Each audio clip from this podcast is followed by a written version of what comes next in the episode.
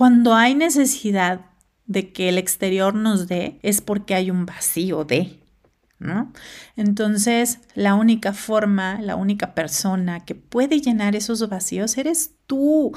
Tus vacíos los llenas tú, mis vacíos los lleno yo, porque sabes algo, está bien cabrón que nuestras parejas estén adivinando todo el tiempo qué necesitas, cuándo lo necesitas, en qué cantidad lo necesitas, porque tampoco, o sea, tampoco quiero que estés una hora y media diciéndome, buenos días, mi princesa hermosa, ¿cómo amaneció la más hermosa del mundo que quiere desayunar hoy? O sea, ya, güey. ¿Me explico? Es en qué cantidad cuándo, a qué hora, ¿no? O sea, porque es entre 5 y 7 de la mañana. Si no, ya no cuenta. Atrévete a sentir es un recordatorio para ti y para mí de por qué sentir es un privilegio.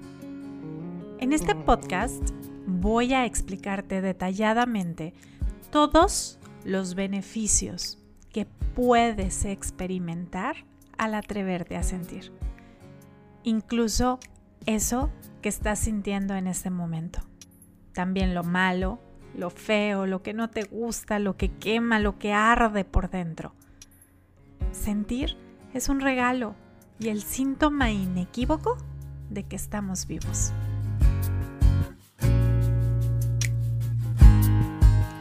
Hola, bienvenidos a un episodio más de Atrévete a Sentir. El episodio anterior hablamos de ¿Cómo puedo soltar una relación? En este caso hablamos de una relación de pareja en la que no eres feliz, en la que no está aquello de lo que sí quieres vivir, sentir, experimentar, pero aplica para absolutamente todo aquello que no te atreves a soltar. Y hoy te quiero platicar de algo que me pasó en aquel entonces. Ya solté, ya terminé esta relación, ya lo solté. ¿Y ahora qué sigue?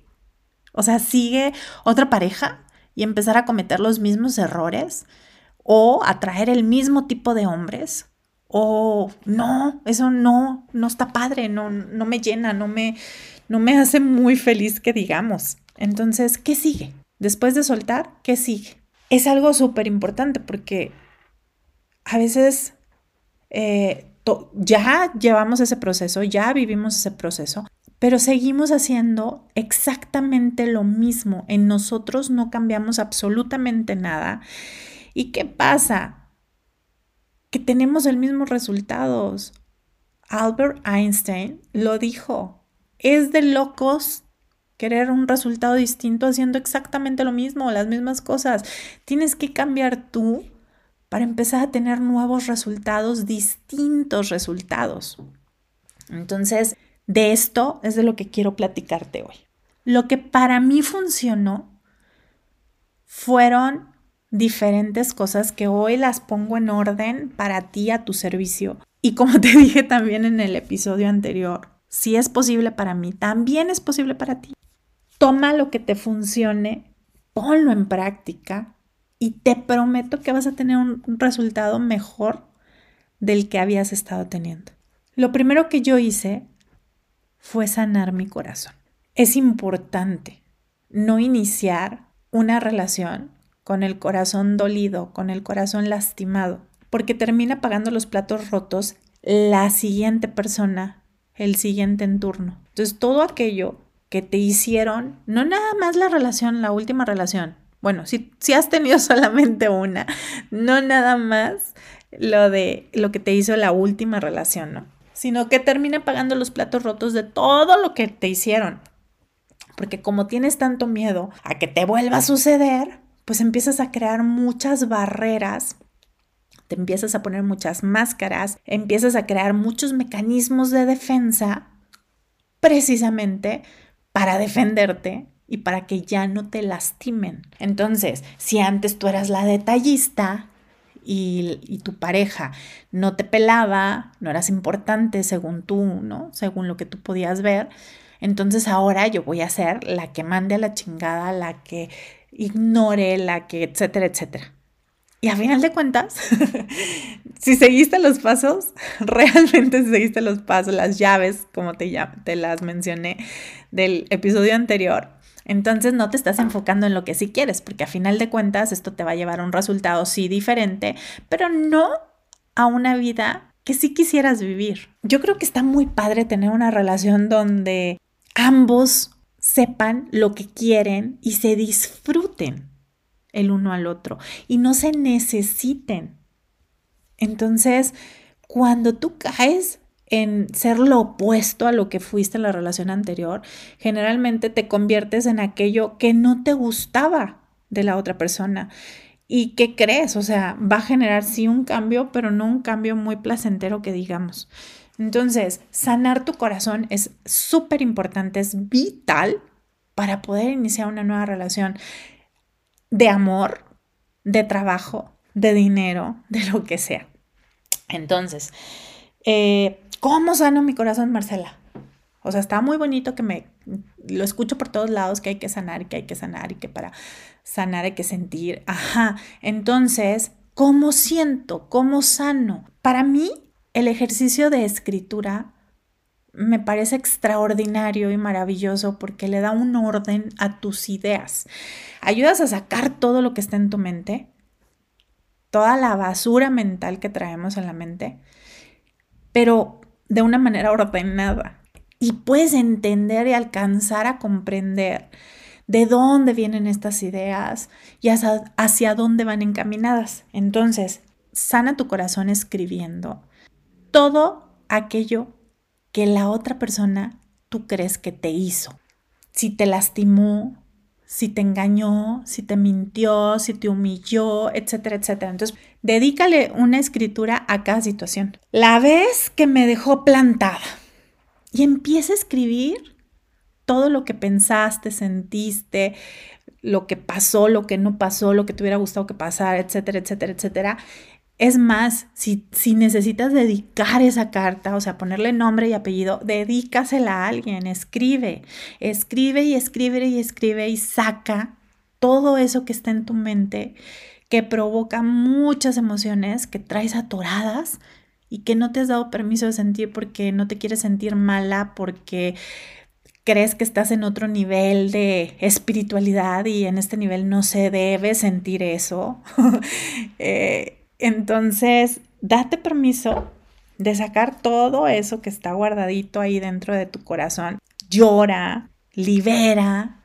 Y en esta ocasión, no te voy a pedir que cambies, que le cambies la tortilla o que le des vuelta a esos pensamientos o esas circunstancias.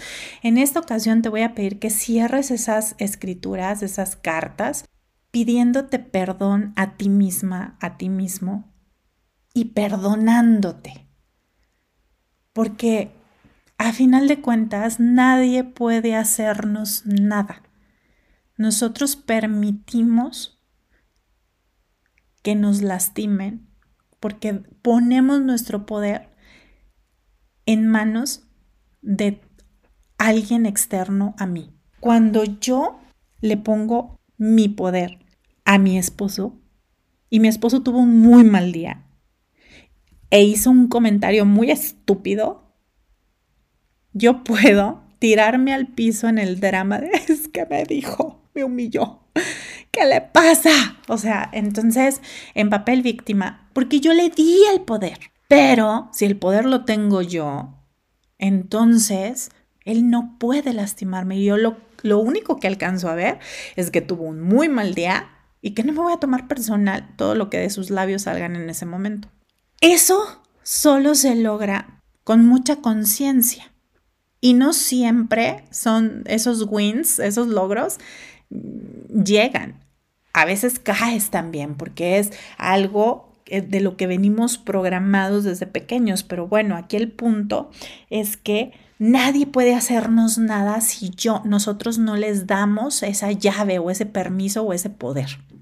Entonces, en esta carta, en estas cartas, primero pídete perdón por lo que tú consideres que permitiste para que vivieras y te sucediera y sintieras todo lo que pasó y viviste y, y sentiste. Y perdónate. Es importantísimo que te digas a ti, me perdono por esto, esto, esto, esto, esto, otro. No necesitas ir más allá del me perdono. O sea, y te prometo que esto ya no va a volver. No, En este, en este paso solamente nos vamos a perdonar. Vamos a reconocer qué fue aquello que permitimos para que nosotros viviéramos y sintiéramos todo aquello que no fue agradable, que no fue placentero y que no queríamos, ¿no? Porque a final de cuentas siempre nosotros tomamos las mejores decisiones para vivir experiencias que creemos que van a ser las mejores para nosotros en ese momento. Entonces, pídete perdón.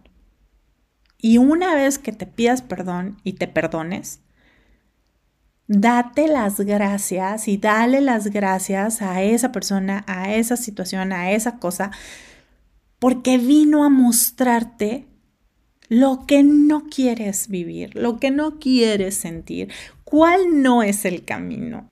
Y gracias a eso, a, esa situación o a esa persona, tú has podido construir una mejor versión tuya. Así que gracias, gracias por llegar a mi vida, gracias por esa humillación, porque gracias a eso hoy yo puedo ser consciente de que no quiero volver a vivir algo como eso. Y para eso aprendí esto, otro, etcétera, etcétera. No sé, o sea, ya depende de cada persona lo que nuestros maestros de vida vinieron a enseñarte a ti, a mí, al vecino, al de enfrente. Entonces, expláyate, tírate y entrégate al momento de esta escritura. Vas a tener muchísima información valiosa. Por eso hay quienes quieren romper estas cartas, quemarlas y está bien. Si ese es tu anhelo y ese es tu deseo, adelante. A mí me gusta guardarlas porque me ayuda muchísimo a, por ejemplo, en el tema de soltar una relación, cuando pasan los meses o los años, yo puedo venir a esa carta y leer eh, y, estoy viviendo otro proceso de soltar otra cosa totalmente distinta, pero me vengo a esta carta y encuentro muchas respuestas de cosas similares y todo está entretejido y entrelazado, aunque son temas totalmente diferentes. Por eso mi recomendación es guárdalas. No para que las estés leyendo y te estés martirizando, no, sino para tener referencia en próximos eventos futuros que tengan que ver con el tema que estás escribiendo hoy. ¿Qué sigue después de perdonarte? Bueno, de escribir, de liberar, perdonarte y agradecer. Para mí fue muy importante este paso yo tenía conversaciones con Dios, tengo conversaciones con Dios todos los días. Yo platico con Dios como cuando le hablo a uno de mis mejores amigas y echo el chal y etcétera, etcétera. Así, de esa manera, con esas palabras. Yo hice a Dios mi compa, mi mejor amigo. Te lo prometo o sea, me estoy maquillando, me estoy arreglando, estoy limpiando la casa, lavando los platos, etcétera, etcétera, y estoy platicando con él en mi mente, pero así, ay, estoy hasta la madre de estar lavando los platos, me dejaron las manos muy resecas.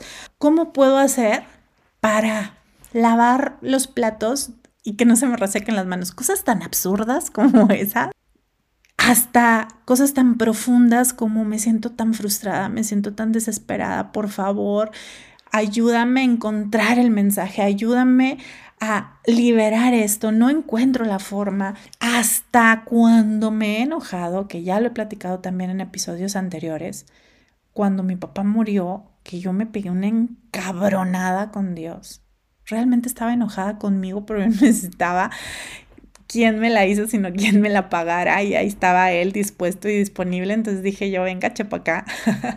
Entonces, para mí fue crucial el hacer a Dios mi compa y el tener conversaciones con Él, no una vez a la semana, no en las noches antes de dormir, todo el tiempo.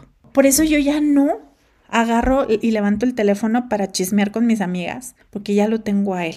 Es realmente es tranquilizante para mí saber que con Él me puedo desahogar.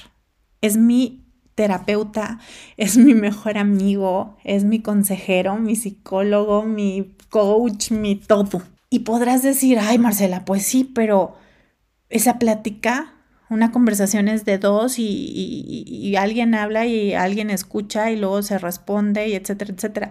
Pero te prometo que cuando le haces preguntas directas, él te responde. Por eso realmente tienes que estar dispuesta o dispuesto a, tener respuestas que a, lo mejor no te van a gustar y que te van a incomodar y que te, a lo mejor te van a hacer enojar o, o te van a poner muy triste, pero definitivamente te van a sacar de esa zona conocida y te van a llevar a donde sí quieres ir. Tú haces preguntas directas y él responde. Al principio yo me acuerdo que le decía, por favor, subráyalo, ponle foquitos, sé obvio en la respuesta porque, híjole, me cuesta mucho trabajo entender tus respuestas. Conforme fui practicando esto, cada vez le, pido menos la obviedad. cada vez entiendo más fácil sus respuestas y las veo con más claridad. Pero como todo, ¿no? Es en base a la repetición que adquieres la experiencia y puede ser más sencillo. Entonces este punto para mí es clave en todo, no nada más en, en, después de soltar algo a alguien, en todo es importantísimo hacer a Dios tu compa. Después de eso, para mí fue también crucial no nada más hacerlo mi amigo, sino creerle de verdad. Creer en sus promesas. O sea, le tengo, bueno, le tenía más fe a llegar a mi casa y sentarme en una silla y tener la certeza de que la silla iba a soportar mi peso y que yo no me iba a caer al suelo, con esos huevos yo llegaba y me sentaba en las sillas o en los sillones. Le tenía más fe a las sillas y a los sillones que a las promesas de Dios. Hubo tres promesas, hay tres promesas que son cruciales. Y también te las he repetido muchísimas veces, pero ahí te van otra vez, por si no te las sabes, por si no las has escuchado, por si ya se te olvidaron. La primera es todo obra para bien en mi vida. Todo, hasta lo que no me gusta, hasta lo que me emputa, hasta lo que me enfurece, hasta lo que me deprime, hasta lo que me enerva y me frustra. Todo obra para bien en mi vida. La segunda es que al que cree, todo le es posible. También si crees que no puedes, también si crees que es imposible, también, si crees que, uy, pero se va a tardar mucho, todo, absolutamente todo lo que creas, lo vas a hacer posible en tu vida. Lo bueno y lo malo. Si lo vamos a calificar o si vamos a meterle etiqueta a esto, lo que para ti es bueno y lo que para ti es malo, todo aquello que tú crees es posible para ti. Y la última es que todo aquello que tú pidas en oración, en esas conversaciones entre tú y él, lo, o sea, creas que de verdad va a suceder, porque te lo va a dar, porque si le estás pidiendo ese, hasta lo más, lo más materialista que puedas sonar, si le estás pidiendo ese carro, ese viaje, ese trabajo, ese dinero, creas que sí va a suceder y empieces a dar gracias y a disfrutar como si ya lo tuvieras. Y te prometo que pasa, o sea, es increíble, increíble cuando realmente en tu fe, te digo, está puesta o más fuerte en un sillón o en una silla. Entonces, con, esa, con esos mismos huevos de llegar a sentarte en una silla, un banco, un sillón y saber que no se va a caer y creer que no, es más, ni siquiera lo ni siquiera te pasa por la cabeza. Con esa misma seguridad y certeza, tú créele. Te toma más energía no creerle. Es más doloroso no creerle. Pero a veces decidimos no creerle. Y está bien. A final de cuentas, tenemos la libertad de creerle o no creerle.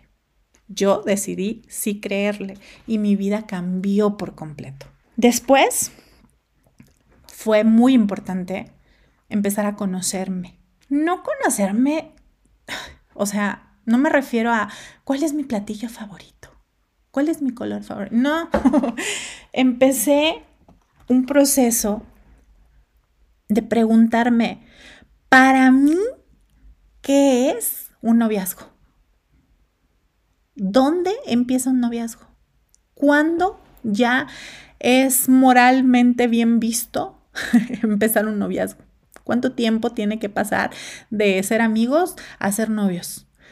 Em, empecé a cuestionarme con estas preguntas del dónde, cómo, cuándo, qué es, cuánto, acerca de los temas relevantes en ese momento en mi vida que era el noviazgo, el amor, el matrimonio, la pareja, el hombre, la mujer, una mujer decente, una mujer moral, eh, etcétera, etcétera, etcétera. O sea, todos esos temas que, con los que yo estaba batallando la felicidad, el amor en pareja, la confianza, los celos. Uy, uy, los celos. O sea, era importantísimo conocer para mí cuándo estaba bien sentirme celosa y cuándo estaba mal sentirme celosa, ¿no?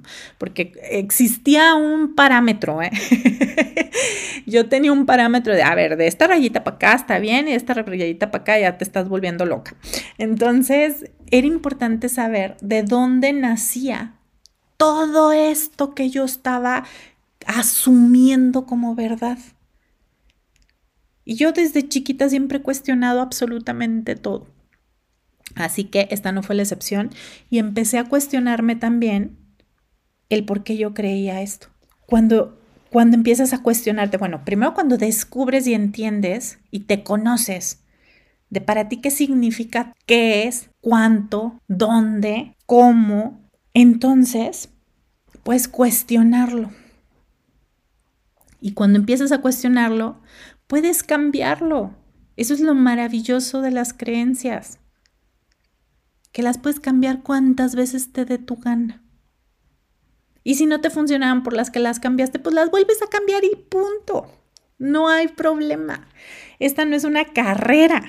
no, no, no estamos jugando por, por el tiempo de que te tarde en tener aquello que tanto anhela tu corazón, sino en el proceso que estás viviendo y en quién te estás convirtiendo durante ese proceso, en, en, en lo que estás viviendo hoy, lo que vas a vivir en el siguiente segundo, el siguiente día, el siguiente mes o el siguiente año. Es decisión de cada uno de nosotros. Y esto me lleva al último paso, que también fue súper importante.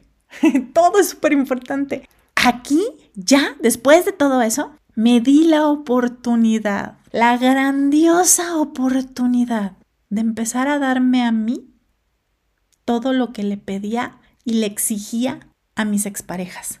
A mí me encantaba recibir el mensajito de buenos días, princesa. o buenas noches, mi amor, que descanse. Me encantaba, o sea, no sabes, me mamaba recibir esos mensajes. Yo me sentía en las nubes cuando mis exparejas hacían eso. Entonces, despertar y, y, agarrar mi celular y saber que yo iba a tener un mensaje de alguno de ellos eh, en aquel momento con cada uno de ellos, eh, de buenos días o buenas noches, uff, era lo máximo. Y el día que no, uff, era lo peor del mundo. Entonces, yo empecé a darme los buenos días y las buenas noches. Y de verdad, la necesidad que sentía por recibir esos mensajes se esfumó.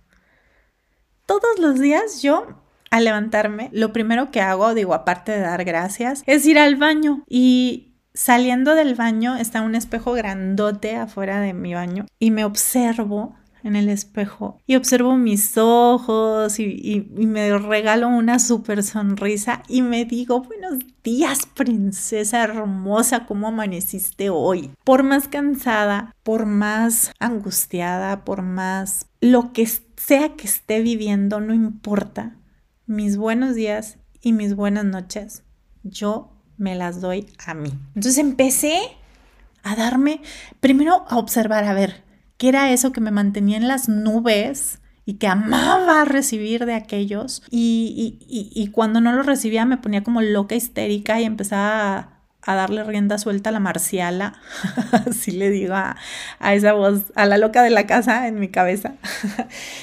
Entonces me di cuenta de muchas cosas que yo les exigía a ellos y empecé a dármelas a mí, no desde la exigencia, sino desde el amor y desde el placer y el disfrute que yo sentía al recibirlas. Y, y de verdad se va la necesidad de recibir esos mensajes, de recibir esas flores, de recibir todo aquello que antes necesitaba que me lo dieran o que lo hicieran o me lo dijeran.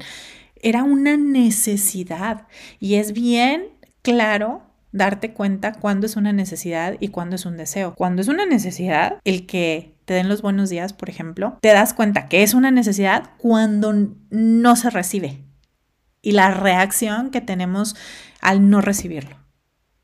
Eso ya es una necesidad. Entonces, cuando es un deseo, empiezas a encontrar, es más, ni siquiera te enfocas en que no recibiste los buenos días, vas y tú se los das, ¿no? Pero cuando hay necesidad de que el exterior nos dé, es porque hay un vacío de, ¿no? Entonces, la única forma, la única persona que puede llenar esos vacíos eres tú. Tus vacíos los llenas tú, mis vacíos los lleno yo, porque sabes algo, está bien cabrón que nuestras parejas estén adivinando todo el tiempo qué necesitas, cuándo lo necesitas, en qué cantidad lo necesitas, porque tampoco, o sea, tampoco quiero que estés una hora y media diciéndome, buenos días, mi princesa hermosa, ¿cómo amaneció la más hermosa del mundo que quiere desayunar hoy? O sea, ya, güey. Me explico. Es en qué cantidad cuándo, a qué hora, ¿no? O sea, porque es entre 5 y 7 de la mañana. Si no, ya no cuenta. ¿Me, ¿Me, explico? Toda esa información solamente la tienes tú, mi corazón hermoso. Y en ese momento la tenía yo. Entonces está cabrón que nos estén adivinando el pensamiento de qué, cómo, cuándo, en qué cantidad, dónde, en qué momento es oportuno y en qué momento no. Por eso solamente yo puedo. Porque imagínate dejar la expectativa de otros, el que llenen esos vacíos, ufa, ¿no? O sea, pues si hoy no anda de humor y no tiene ganas, me manda la chingada y ya valió gorro mi vacío. No, no se trata de eso. Entonces, mis vacíos los lleno yo. Cuando empecé a darme todo aquello que yo le exigía a mis exparejas, uy, empecé a llenarme de mí y, y, sentía más me sentía más segura, me sentía una mujer más completa y no, y no refiriéndome al término o al concepto de mujer, no. O sea, sentía que cada vez yo era ese 100%, cada vez era menos la necesidad de creer que yo necesitaba una media naranja o que yo o que existía una persona que iba a dar su 50% y yo mi 50% para tener un 100% en nuestra relación. ¿no? Yo cada vez me sentía más y más y más y más ese 100% yo solita. Y no significa que no quisiera una pareja. Claro que la quería, pero ya no la necesitaba. Y cuando eliges a una persona por amor y no por soledad o necesidad, se disfruta, uy, no sabes cuánto. Y con esto quiero cerrar el episodio de hoy. No quiero abrumarte más con más pasos. Espero que esto que te comparto acerca de mi experiencia de vida pueda rendir frutos en tu vida como los, los ha dado en mi vida. Te mando un beso y un abrazo, no sin antes despedirme, como siempre me despido, invitándote a que te atrevas a sentir todo eso a lo que le estás sacando la vuelta. No te hagas loco, no te hagas loca. Están ahí esas emociones para mostrarte el camino correcto a la vida que sí quieres. Sentir es un placer, es un privilegio y el síntoma inequívoco de que estamos vivos.